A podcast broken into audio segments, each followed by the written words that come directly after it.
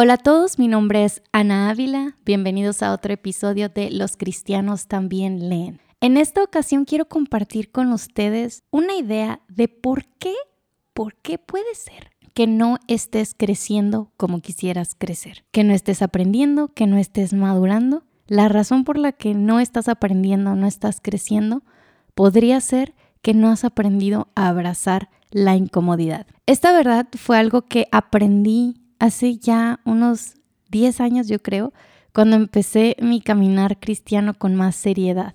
Yo siempre digo que me gusta aprender, y creo que así es.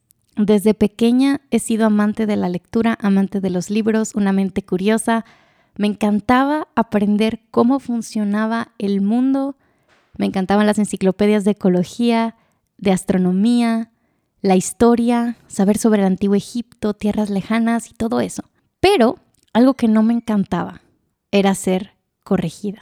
Y cuando empecé a caminar con el Señor, pues mi deseo era crecer en el conocimiento de Él, madurar espiritualmente, que los frutos del Espíritu se revelaran en mi vida, conocer más al Señor, su palabra. Y empecé a leer el libro de Proverbios, el libro de la sabiduría por excelencia. Y oh sorpresa con la que me encontré. Una y otra vez el libro de Proverbios me llamaba a ser corregida. Ay, yo recuerdo, Señor, no quiero, no me gusta. Me hace sentir terriblemente mal el que me digan que estoy en el error. Me hace sentir humillada, me aplasta. Quiero que me aplaudan, quiero que me digan muy bien tu trabajo, lo que hiciste. Qué inteligente eres, Ana. Ese era mi deseo. Ser alabada, básicamente. No corregida, no humillada, pero la escritura era bien clara, que si quería crecer en el temor del Señor, si quería desarrollar la sabiduría, necesitaba amar la corrección. Era una constante en el libro de Proverbios. Y esa empezó a ser mi oración. Señor, ayúdame a amar la corrección. Quiero amar más la verdad que amar tener la razón. Quiero crecer en tu temor, quiero crecer en sabiduría ayúdame a amar la corrección. Y miren, no les voy a decir que Dios respondió mi oración de forma instantánea y de forma exhaustiva, limpiando mi corazón completamente de todo deseo de que me aplaudan o de quedar bien.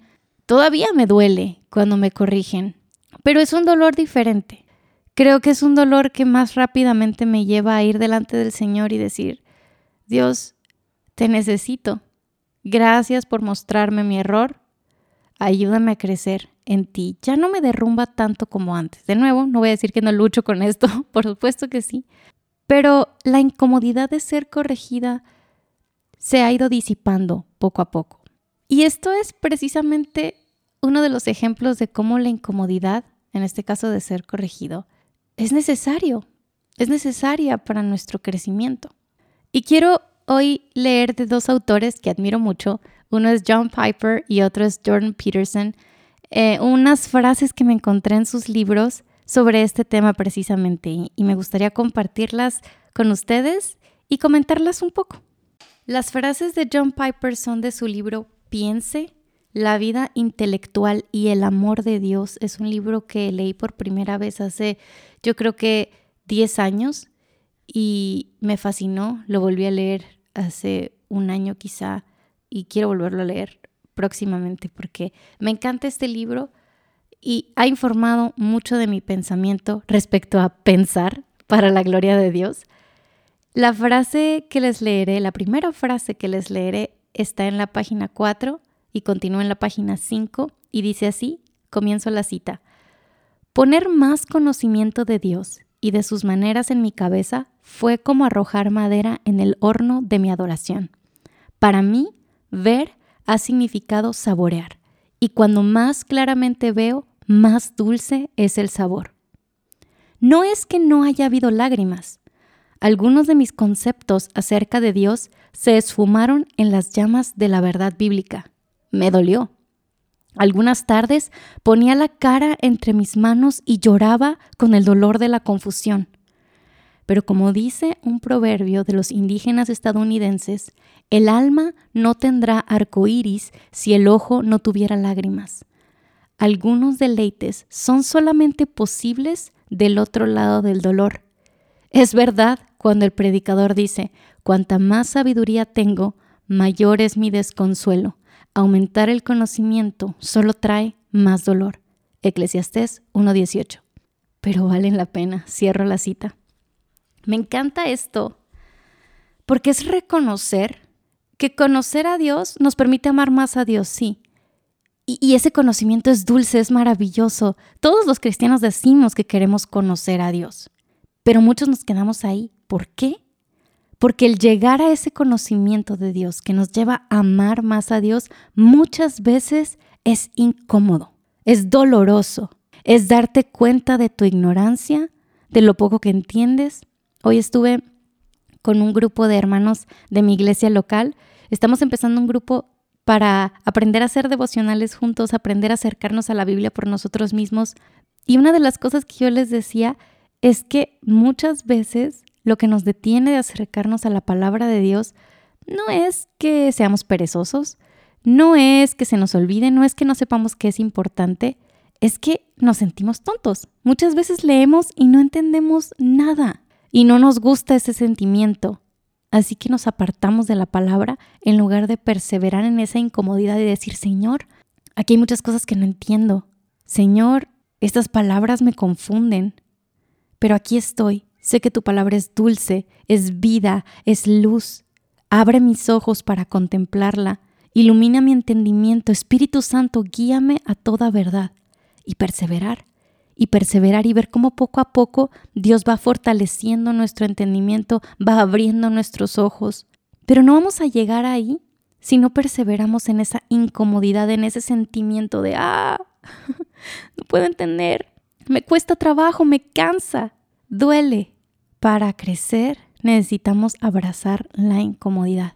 Vamos a leer otra frase de este mismo libro de John Piper.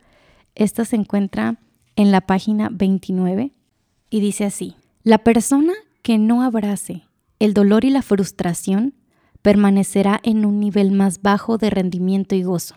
Por ejemplo, aprender a conducir es algo que produce tensión.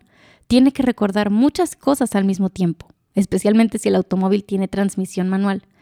Mire hacia ambos lados, quite el pie del acelerador, frene, apriete el embrague, haga cambio, suelte el embrague, encienda la direccional, gire el volante, apriete el acelerador, etc. Todo parece incierto e intimidante. Pero si se da por vencido, perderá el gozo de manejar a donde le plazca y de ser capaz de mantener una conversación mientras lo hace, lo cual solo ocurre cuando manejar se ha convertido en algo natural. Lo mismo ocurre al tocar el piano, pescar, arrojar una pelota, tejer, aprender otro idioma y leer libros estupendos. En un momento determinado, estas tareas eran muy difíciles Aprender la técnica y practicarla no fue divertido. El gozo está del otro lado del trabajo duro. Esto es básico para todo lo que implica madurar. Una parte de la madurez es el principio de la gratificación postergada. Si no puede aceptar el dolor de aprender porque necesita tener una gratificación instantánea, usted pierde las recompensas más grandes de la vida. Hasta ahí es la cita.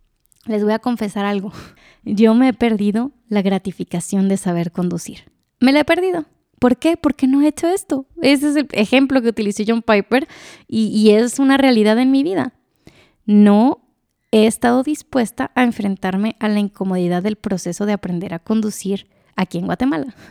En México, cuando teníamos un carro automático, cuando estaba soltera en mi casa, empecé a aprender a conducir y sí fue bien eh, estresante y todo eso, pero poco a poco me iba soltando. Después me casé y nos conseguimos un carro manual y nunca quise aprender a manejar manual. Y ahorita estamos en Guate y tenemos un automático, pero me da terror porque aquí el tráfico es de otro nivel comparado con la ciudad donde yo vivía en México. Entonces, no me he atrevido. No he estado dispuesta a abrazar la incomodidad de aprender a conducir. Y eso significa que me pierdo el gozo de poder conducir de que tengo que depender de mi esposo que me lleve a algún lado, o de un Uber, o de un jalón de un amigo, para poder hacer mis cosas. Y por eso me la llevo en mi casa mejor. Entonces, no hay un atajo, no hay otra opción. Si quieres aprender, tienes que aprender a abrazar la incomodidad. Mucho me pasa con las personas que quieren desarrollar el hábito de la lectura, que llegan conmigo frustradas, es que Ana no puede, es que lo intenté y es que lo que ellos están pensando es que quieren agarrar un libro y decir, ok, ya, voy a desarrollar el hábito de la lectura y me voy a sentar y va a ser maravilloso porque ya lo que me hace falta es nomás agarrar un libro y abrirlo y apartar un rato en mi casa y ya, voy a ser un lector. Pero te das cuenta de que abres el libro y no, no has practicado nunca el estar concentrado en un argumento por más de tres segundos que dura un video en Instagram o lo que sea. Hay palabras que no entiendes. Estás acostumbrado a revisar tu teléfono cada dos minutos, así que te distraes con el teléfono y no puedes seguir con la lectura, te desconcentras, tienes que volver a empezar y, llegas a la conclusión de que no puedes y vas y, te quejas con alguien de que no, es que no puedo. Espérate, si puedes. Esto es normal, el estar incómodo, el estar perdido, el que te cueste concentrarte, es parte del proceso de aprendizaje. Tienes que estar dispuesto a soportar esa incomodidad. Y cuando hablamos de argumentos complicados en un libro, la frustración de que no haga sentido la primera vez que lo lees y tener que volver a leer y buscar una palabra en el diccionario y tratar de hacer un flujo de ideas, un diagrama, un mapa mental para poder comprender lo que dice el autor. Es parte, pero si no estás dispuesto a abrazar la incomodidad, nunca vas a aprender. La siguiente frase es de Jordan Peterson en su libro 12 reglas para vivir. Está en la página 285 y dice así, es nuestra responsabilidad ver lo que tenemos delante de los ojos con valentía y aprender de ello, incluso si parece horrible, incluso si el horror de verlo hiere nuestra conciencia y nos deja medio ciegos. Hasta ahí la cita. ¿Estás dispuesto a enfrentarte a la realidad de tu ignorancia? ¿A enfrentarte a la realidad de tu torpeza? ¿De tu falta de habilidad de concentración? ¿Estás dispuesto a enfrentarte a la realidad de que en este aspecto de lo que quieres aprender, sea lo que sea, eres un tonto, eres un novato, eres nada. ¿Estás dispuesto o no? Porque de eso depende. Si estás dispuesto a enfrentarte a esa realidad, a aguantarla, a esperar, ser paciente, perseverar, hasta que poco a poco vayas desarrollando esas habilidades. Y miren, les puedo decir que esto no termina. Esta es la magia de vivir en un mundo eh, que Dios ha llenado de conocimiento y sabiduría, esto no tiene fin. El aprender no tiene fin. Hay tanta riqueza en la palabra de Dios, por ejemplo. Hay tanta riqueza en la creación de Dios. Siempre hay algo nuevo que descubrir. Llegan nuevas etapas en nuestra vida que nos enfrentan a nuevos retos y tenemos que aprender nuevas cosas y de nuevo es incómodo. Así que esta incomodidad nunca se va del todo. Incluso si eres un experto en el aprendizaje, en el área de los libros, ustedes saben que a mí me fascina, me fascina sumergirme en los argumentos complicados de un autor, desenmarañarlos, aplicarlos, enseñarlos, me fascina. Y aún así, esta semana estuve leyendo un libro de ciencias cognitivas que de verdad estoy entendiendo el 50% quizá. me cuesta un montón. Tiene un montón de de computer science, de ciencias de la información, redes neuronales, matemáticas, un montón de cosas que yo digo, ¿qué es esto? Y quiero rendirme a cada instante. Y me, me desahogo con mis amigos, pero sé que al final de todo lo que debo hacer es perseverar, descansar, fortalecerme y regresar.